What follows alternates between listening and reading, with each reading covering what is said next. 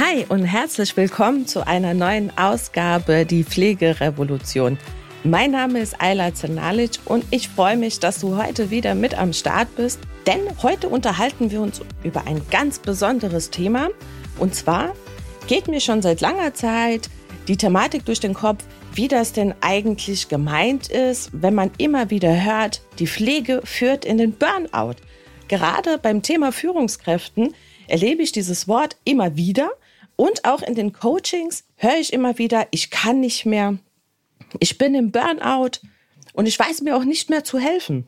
Die Frage stellt sich mir tatsächlich, wie definieren wir Burnout? Oder wie gelangen wir in diese Situation dieser Selbsteinschätzung, dass wir sagen, mein Körper resigniert?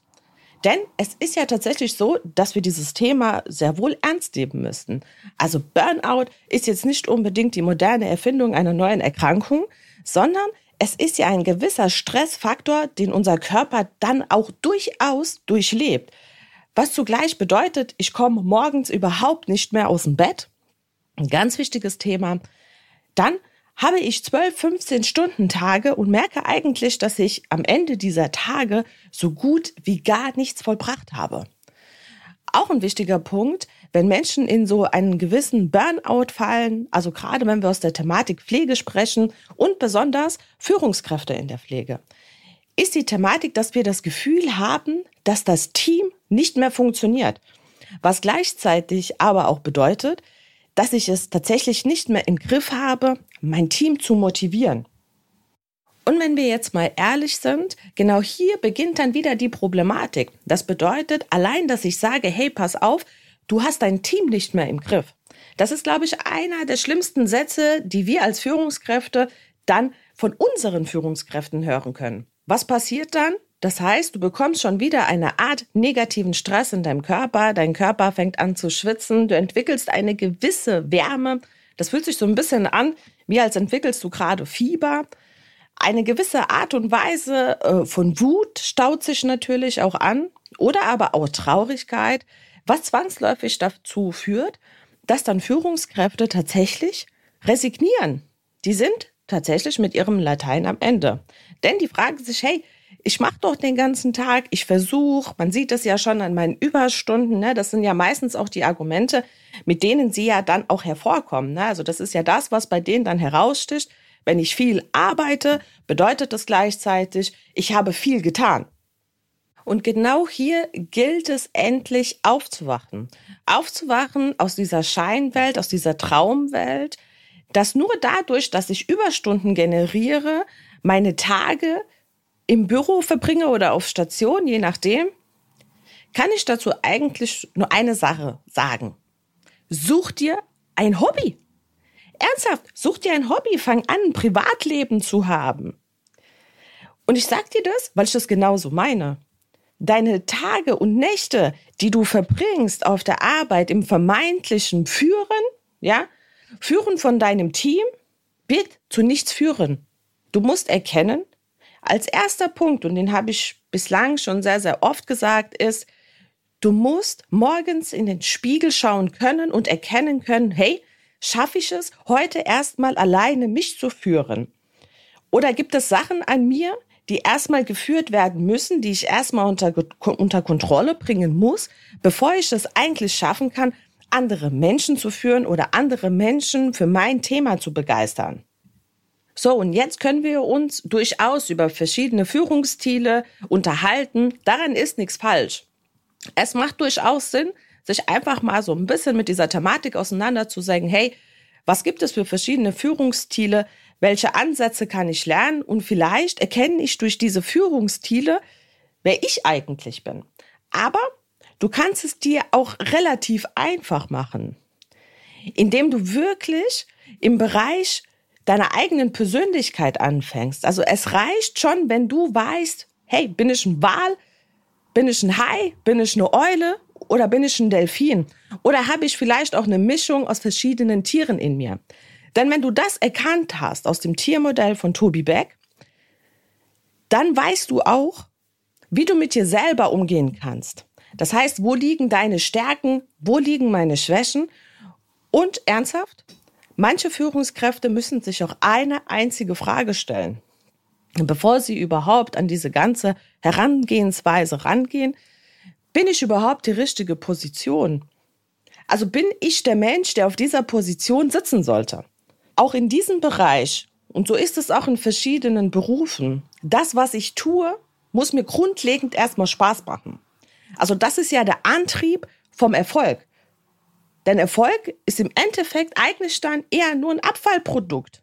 Und jetzt erzähle ich dir mal eine Geschichte von meinem Stationsalltag. Wenn ich mich so zurückerinnere, ist mir häufig aufgefallen, dass es Menschen gibt, die in der Pflege waren, wo ich mich gefragt habe, wow, hätte es vielleicht nicht eher Sinn gemacht, dass du dich mit Maschinen beschäftigt hättest wie mit Menschen? Unabhängig davon, ob das jetzt eine Führungskraft war oder ein Kollege auf der Station. Du hattest wirklich ganz wenige Ansätze, wo du gesehen hast, hey, dieser Mensch weiß, warum. Und dieses Warum ist eins der bedeutendsten Dinge, die du haben musst, um deinen Job auszuführen. Das heißt, wenn du mit einem Warum morgens nicht aufstehst, also warum gehe ich dieser Beschäftigung nach? Warum fahre ich jetzt in diese Klinik, in diesen Pflegedienst, in dieses Pflegeheim?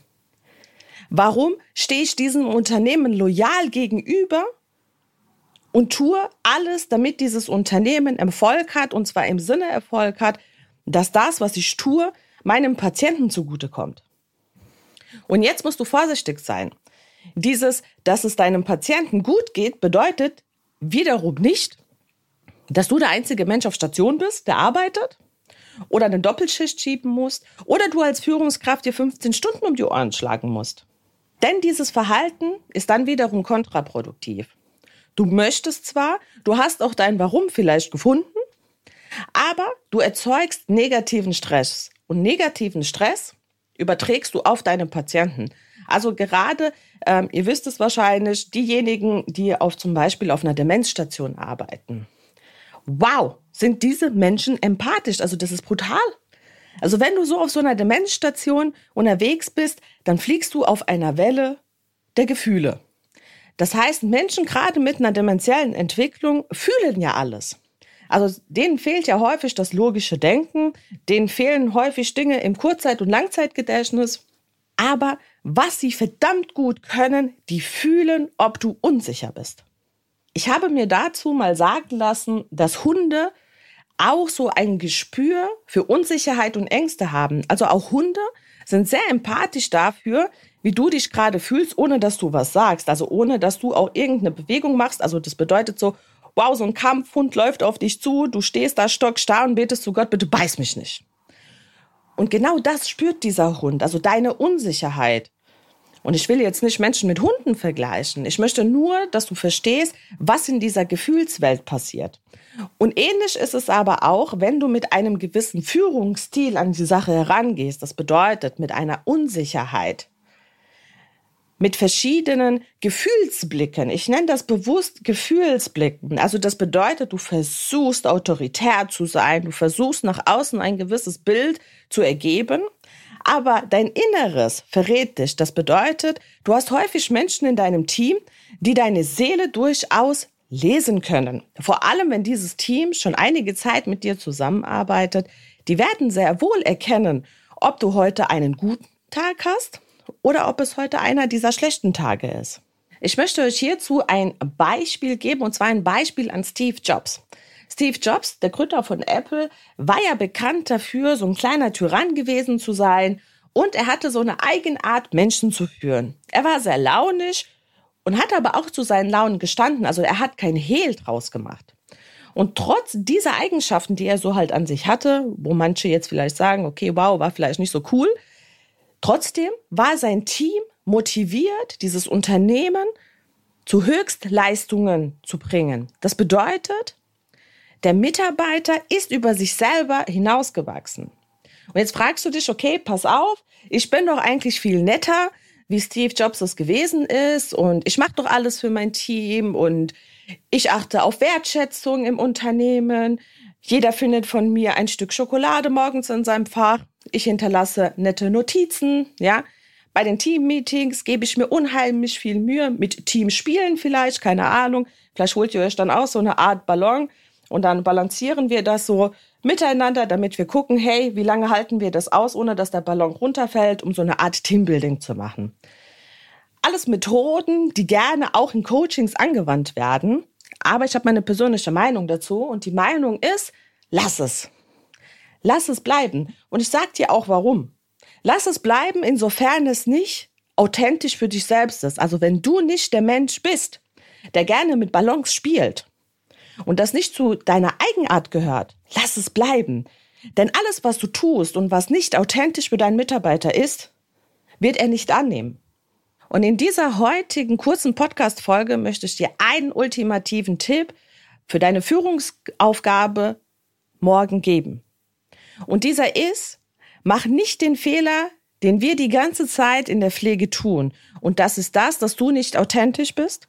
Und das ist genau dieser Punkt, dass du das bekommst, was du duldest. Und ich meine damit, trotz der Eigenarten, die Steve Jobs an sich hatte, war dieses Unternehmen und ist heute auch noch nach seinem Tod eins der erfolgreichsten Unternehmen weltweit.